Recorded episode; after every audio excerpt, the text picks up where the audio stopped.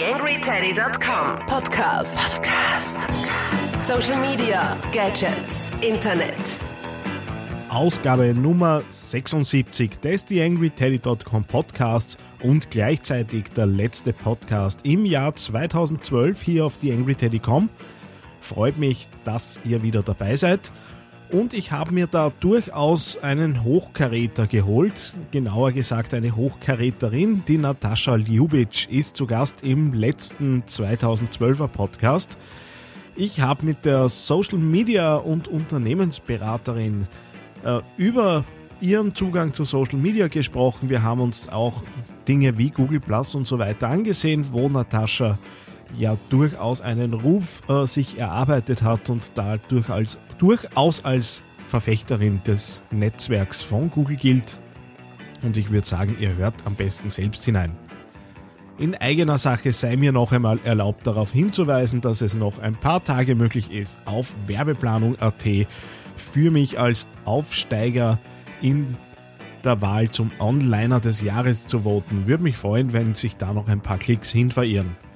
So, genug eingeleitet. Ab zum Interview mit Natascha Ljubic. Am Mikro für euch wie immer Daniel Friesenecker. TheAngryTeddy.com Podcast. Podcast. Nähere Informationen auf TheAngryTeddy.com oder auf Facebook.com slash TheAngryTeddy. Ja, letzter Podcast äh, in diesem Jahr, Podcast Nummer 76 und ich habe heute die Natascha Ljubic zu Gast. Hallo Natascha, servus.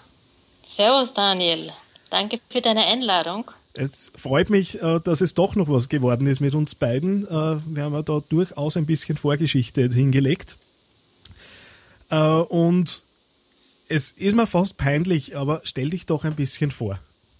Gerne, Daniel. Ich bin seit 2004 selbstständig im Bereich Social Media, bin Unternehmensberaterin, Trainerin und Vortragende und unterstütze Unternehmen mit meinem technologischen und wirtschaftlichen Wissen im Regelfall dabei, dass sie ihre Social Media Ziele zuerst einmal finden müssen und sich dann auch in Social Media ein bisschen auskennen sollten. Ich habe da Strategieentwicklungen und regelmäßige Inhouse-Trainings, genauso wie dass ich hinausgehe eigentlich in Unternehmensberatungen von kleinen Unternehmen bis, bis zu größeren mit mehreren tausend Mitarbeitern und mich da immer hineindenken muss in die Branche, in die Produkte und die Services und dann vernünftige Vorschläge auch liefern kann. Im Regelfall wird Social Media im Bereich Marketing und PR eingesetzt. Das mhm. heißt, die Leute, Firmen wollen ihre Reichweite in den sozialen Medien vergrößern und ihre Zielgruppen ansprechen mit Produkten, mit Services oder einfach nur fragen, wie sind denn die Produkte im Einsatz, können wir was verbessern, haben wir Verbesserungspotenzial oder im Bereich Kundenservice werden ja auch sehr stark Facebook, Twitter und andere Medien eingesetzt also wer dich ein bisschen beobachtet, äh, sieht ja, dass du recht umtriebig bist und äh, ich glaube, es gibt kein Netzwerk, auf dem ich mich angemeldet habe in den letzten zwei bis drei Jahren, wo äh, du nicht zumindest schon warst oder nicht ganz knapp nach mir dann auch dahergekommen bist. Also du bist da durchaus eine, die ganz schnell informiert ist und auch ganz schnell dann aktiv ist auf den verschiedenen Kanälen und Plattformen. Und äh, wir zwei haben einmal eine, eine, ein bisschen eine Diskussion geführt äh, über Google Plus. Äh, es ist ja den, den treuen Hörern nicht entgangen, dass äh, ich jetzt Google Plus, äh, dass ich da etwas durchgemacht habe in den letzten Wochen äh, und da jetzt auch ein bisschen mehr relevant sehe, als ich es zum Beispiel im Sommer noch gesehen habe. Mhm. Und du bist aber da eine ziemliche Verfechterin. Äh, was, was macht die, den Mehrwert von Google Plus aus? Ja, also wie du schon festgestellt hast, ich bin relativ ein Early Adopter, was technologische Entwicklungen angeht. Auch immer neugierig, was das neue Social Media Tool noch tun kann, was die anderen nicht eh schon tun. Ich habe zum Twittern und Bloggen recht früh begonnen, der österreichischen Szene und Facebook und Google Plus dann auch hineingekommen. Sehe da eine sehr starke Verbindung Google Plus mit Twitter-Funktionalitäten und Facebook-Funktionalitäten, aber auch ganz neuen, wie zum Beispiel die Hangouts. Mhm. Äh, der Vorteil zum Beispiel in der Suchmaschine ist auch, weil ich einen Blog schreibe, dass ich als Autor einen Autorship, also ein Ranking habe bei Google, der meine Qualität beobachtet und ich mich dann zu Keywords oder Themen positionieren kann in der Suchmaschine, wo man im Regelfall dafür zahlen muss. Das ist natürlich für mich als Web-Content-Creator mhm. super, wenn ich dafür nicht zahlen muss, sondern einfach aufgrund meiner Social Media Tätigkeiten in Twitter, Facebook, Instagram ist jetzt heute starke Diskussion, in Pinterest zum Beispiel oder anderen Plattformen einfach präsent bin und auch meine Praxiserfahrungen dort sammle und weitergeben kann. Äh, was mir, also was für mich durchaus mittlerweile ein bisschen ein Problem darstellt, äh, als Social Media Berater sollte man natürlich äh, überall aktiv sein und einen Tau davon haben, was diese verschiedenen Plattformen äh, können, eh wie du es gerade angesprochen hast. Und äh, für mich ist es einfach vom Zeitaufwand her nicht mehr abbildbar. Also im Moment ist es so, dass ich mich äh, eher dann auf die großen Netzwerke konzentriere, weil dort natürlich die meisten Leute sind und äh, mhm. äh, alle Nebenschauplätze zwar angeschaut werden, aber dann so ein bisschen ein Schattendasein äh, führen. Was, was ist da deine Strategie, um am Ball zu bleiben? Weil ich glaube, dass auch äh, dein Zeitkorsett ähnlich angespannt ist. Ja, das sprichst du immer wieder auch das heißeste Thema an, die Ressourcenfrage, ja, um das alles auch zu managen. Mhm es ist ja nicht so, dass man die Kanäle nicht nur befüllen muss, weil die Leute fragen dann auch Dinge durch diese Kanäle und man muss das innerhalb einer gewissen Zeit dann auch beantworten. Das stimmt absolut. Also Time Management und die Kenntnisse, wie man Social Media innerhalb von ein, zwei, drei Stunden, je nach Größe der Reichweite, managen kann, ist immer eine große Herausforderung. Ist besonders jetzt durch die Communities auf Google Plus jetzt nochmal dazugekommen, die ganze Gruppenbetreuung, zehn Gruppen, denen ich da drinnen bin, die wollen dann auch immer alle etwas. Mhm. Also es ist eine einzige Herausforderung. Eigentlich ist es auch ein eigener Berufszweig und ein Fulltime-Job, wenn man es gut machen will. Ja, aber wie, also ich, ich, ich genau die Communities sind jetzt eben der, der ausschlaggebende Punkt für, für die Frage. Ich habe es jetzt in, den, in der letzten Woche gemerkt, äh, es sind gefühlt 3000 Community-Einladungen dahergekommen mhm. zu Gruppen, äh, die ich weitestgehend auf Facebook auch schon thematisch abgebildet habe. Also ob ich jetzt in der Online-Marketing-Gruppe auf Facebook bin oder in der Online-Marketing-Gruppe auf Google Plus, äh, mag jetzt inhaltlich wahrscheinlich keinen großen Unterschied darstellen. Trotzdem äh, habe ich für mich das Gefühl, etwas zu verpassen, wenn ich jetzt nicht in diese Google äh, Plus-Gruppe hineingehe, wohl wissend, dass ich wahrscheinlich eher selten reinschaue, weil äh, nicht so viel Neues kommen wird in dieser Gruppe. Und äh, wo ziehst du da zum Beispiel für dich die Grenze und sagst, okay, äh, diese oder jene Gruppe ist für mich jetzt wichtiger? Oder kann man es noch nicht sagen, weil die Communities auf Google Plus einfach noch zu kurz da sind?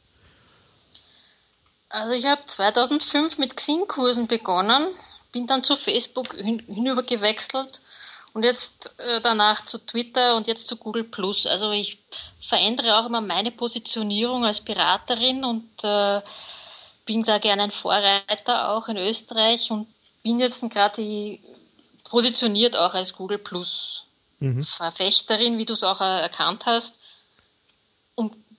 Versuche da auch am Laufen zu sein. Deshalb investiere ich sehr viel Zeit auch in das. Vielleicht ein bisschen weg von, von Plattformen im, im Allgemeinen, sondern mehr zu, zur Kommunikation im, im Social Web äh, generell. Also man merkt so in, die, in den letzten Monaten, dass das Thema, naja nicht Monaten, eigentlich über die letzten Jahre hinweg, das Thema Video und Bewegtbild wird immer stärker. Auch die, die Möglichkeiten, Videos äh, zu erstellen, durchaus ansehnliche Videos, äh, wird auch immer einfacher. Entwickeln wir uns jetzt wirklich zum, zum visuellen Web? Ja, also es geht nicht nur mir, sondern vielen anderen auch, dass wir einfach überfordert sind mit der Informationsaufnahme. Mhm. Im Regelfall bekommen wir die in Textform präsentiert. Da ist die Aufnahme via Bild oder bewegten Bild in Video natürlich sehr viel einfacher und für viele auch deshalb der Trend zu erkennen hin in Richtung visueller Informationsverteilung. wird es so weit gehen, dass wirklich, äh, das merke merk ich, wenn ich mit, mit Kunden spreche und das Thema Video irgendwann am Tisch liegt. Äh, da haben die Leute noch, noch ein bisschen Scheu davor, weil sie sagen, okay, äh, technisch sind wir nicht so weit, um Dinge schneiden zu können und die Belichtung im Kopf zu haben und so weiter. Alles, was halt technisch notwendig ist in der Erstellung dieser, dieser äh, Videos wird es so weit vereinfacht werden, dass es wirklich jeder kann oder wird es in Zukunft äh, immer noch ein Thema sein für ne, die technisch wirklich affinen? Mm, das ist jetzt eine schwierige Frage. Also ganz große Unternehmen haben natürlich auch das Investment, die Ressourcen und das Geld dafür, das Budget für die Erstellung von professionellen Videos. Mhm. Die kleineren bis mittleren tun sich natürlich schwer und versuchen also auch mit anderen Werkzeugen, die das Internet bietet, produzierende Videos, die halbwegs gut ausschauen, zu produzieren. Mhm. Es gibt bei uns in Wien schon irrsinnig viele Leute, die herumrennen und um 200 Euro auch schon mit einer Studioaufnahme locken. Und die kleinen Unternehmen, also Einpersonenunternehmen, wo eigentlich 50 Prozent in Österreich auch so unterwegs ist, auch eine Möglichkeit zu bieten, sich einfach schnell und kostengünstig zu präsentieren. Ich weiß nicht, wie das bei euch ausschaut. Puh, äh, das Thema Video ist, also der Dumpingpreis wäre mir jetzt noch nicht untergekommen, den du, äh, okay. du genannt hast. Äh, also es ist durchaus noch ein Thema, äh, wo auf jeden Fall professionelle Unterstützung auch äh, was wert ist, jetzt im besten Sinne des, des Wortes. Und äh, ich, ich wäre jetzt gefühlsmäßig eben noch nicht so weit zu sagen, es kann wirklich jeder. Äh, sondern dass entweder jemand sehr affin sein muss oder dass man sich eben wirklich von außen wenn, wenn hinzuholt. Aber wenn man so ein bisschen Artikel liest in den verschiedenen äh, Fachgazetten, die es so gibt, dann kommt, bekommt man den Eindruck, dass Video eigentlich so nebenbei mitgeht heutzutage. Und genau den Eindruck habe ich im Moment noch nicht. Im wirklichen Leben draußen nämlich dann. Ja, also es gibt schon kostenlose Plattformen auch, wo man in einem einer Minute eine kostenfreie Aufnahme. Natürlich kommt es darauf an, welche Webcam, wie der Raum mhm. ist, in dem man spricht und so weiter aufgebaut ist, um das auch halbwegs gut hinüberzubringen, was man zu transportieren hat. Aber Möglichkeiten sind da. Also natürlich muss man sich überlegen, welches Image möchte ich denn auf der anderen Seite erstellen oder kreieren. Wenn ich weiß, er hat das ein Personenunternehmen, der macht das von zu Hause aus, dann ist mit der einer Minute und kostenfrei vielleicht auch schon okay, wenn er kurz einen Message hat, mhm. um einfach die Leute zu willkommen, vielleicht auf der Webseite oder so. Äh, vielleicht äh, ein ganz anderes Thema zum, zum Abschluss, nämlich äh, mhm. das Thema Monitoring, Kennzahlen, Return on Invest und so weiter. Genau diese Dinge, die eben dann die, die Kaufmänner und Kauffrauen in den, in den verschiedenen Unternehmen interessiert.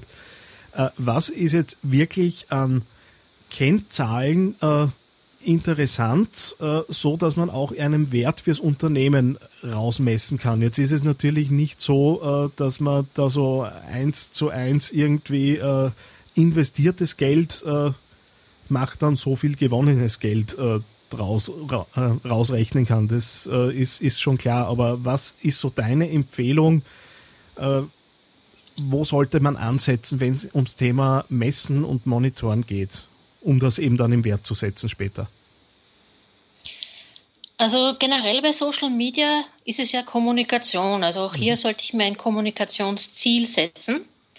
Und dieses Ziel kann man dann auch messen. Also man sollte nicht herumlaufen und zum Beispiel Fans kaufen, für Facebook zum Beispiel, in der Hoffnung, dass sich dann wirklich in der Interaktionsrate, die man ja auch in Prozent messen kann, etwas tut für das Unternehmen. Also man soll dann wirklich sich überlegen, ich möchte jetzt 10 Prozent mehr Kunden auf meinem Webshop haben und die hole ich mir von Facebook und da investiere ich vielleicht eine halbe Stunde am Tag. Ich überlege mir, welche Inhalte ich posten möchte, was interessiert die Zielgruppe, ich kenne mich mit den Funktionen aus, habe vielleicht einen Redaktionsplan, weil auf Facebook sollte man jeden Tag was tun. Und dann schaue ich mir Monitoring-Ergebnisse an auf meiner Webseite, zum Beispiel mittels Google Analytics. Da sehe ich ja auch, woher die Leute gekommen sind, mhm. wie lange sie geblieben sind, kann da sehr viel herauslesen. Interaktionsrate, Käufe vielleicht auch, die man tätigen kann oder ein, einen Leitfaden herunterladen oder einen Event besuchen. Also alle diese Aktionen kann man ja wunderbar messen, was das im Endeffekt auch dem Unternehmen bringen kann. Man muss sich da wirklich nur Ziele setzen. Ganz, ganz letzte Frage. Äh, dein Wunsch äh, an die Social Media Welt fürs Jahr 2013, so sie noch steht? also ich bin ja noch immer sehr tief in die Vision und im Mission auch von, von Google verhaftet, die also die Leute das Suchen der Information erleichtern wollen und würde mir eine, eine Google-Brille demnächst wünschen, mit der ich mir sehr viel Zeit hoffentlich ersparen kann, indem ich da im Wald spazieren gehe oder meinen sportlichen Aktivitäten nachgehen kann und auch nebenbei meine E-Mails oder meine Social-Media-Aktivitäten unter einen Hut bringe. Sehr schön, ein Gadget, genau nach meinem Geschmack. Super Schlusswort. Was wünschst du dir, Daniel? Äh, ich würde mir, das ist jetzt vielleicht ein, ein generellerer Ansatz, ich würde mir von der Social Media Welt wünschen, dass wir uns mehr ums, ums Machen äh, kümmern in Zukunft und vielleicht ein bisschen vom Theoretischen weggehen, weil im Moment kommt mir vor, äh, dass, wir, dass wir sehr viel über die Theorie sprechen, äh, fachlich, äh, was natürlich notwendig ist, aber ich würde mir irgendwie wünschen, dass man wieder mehr tut. Mein, ja. mein frommer Wunsch an 2013 und folgende. Auch nicht schlecht, ja. Natascha, herzlichen Dank für, für deine Zeit. War ein super Gespräch, hat mich sehr gefreut, dich endlich in der Sendung zu haben. Äh, und wir müssen uns 2013 unbedingt wieder hören. Siehst du, das ist ein schöner Wunsch. Ja, da schließe ich mich dem gern an.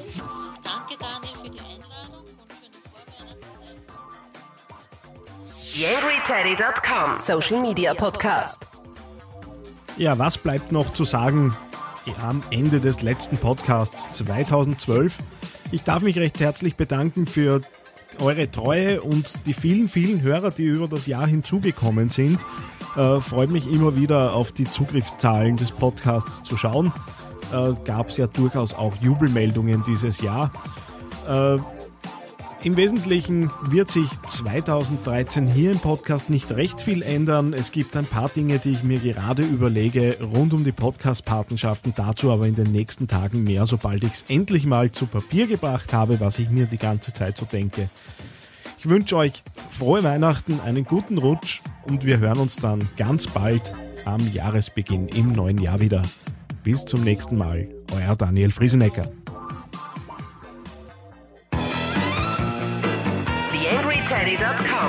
Podcast. Podcast. Nähere Informationen auf TheAngryTeddy.com oder auf Facebook.com slash TheAngryTeddy.